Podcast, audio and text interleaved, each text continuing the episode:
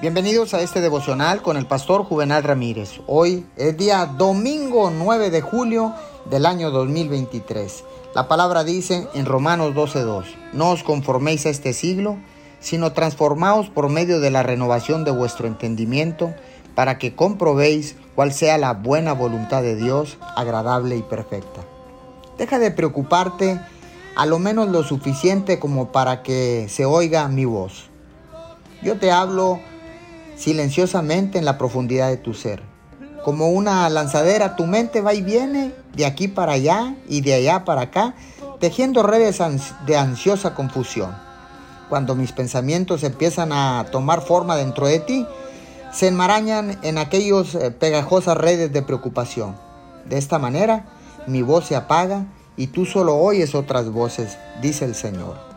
Pídele al Espíritu Santo que tranquilice tu mente de modo que puedas pensar solo los pensamientos de Dios.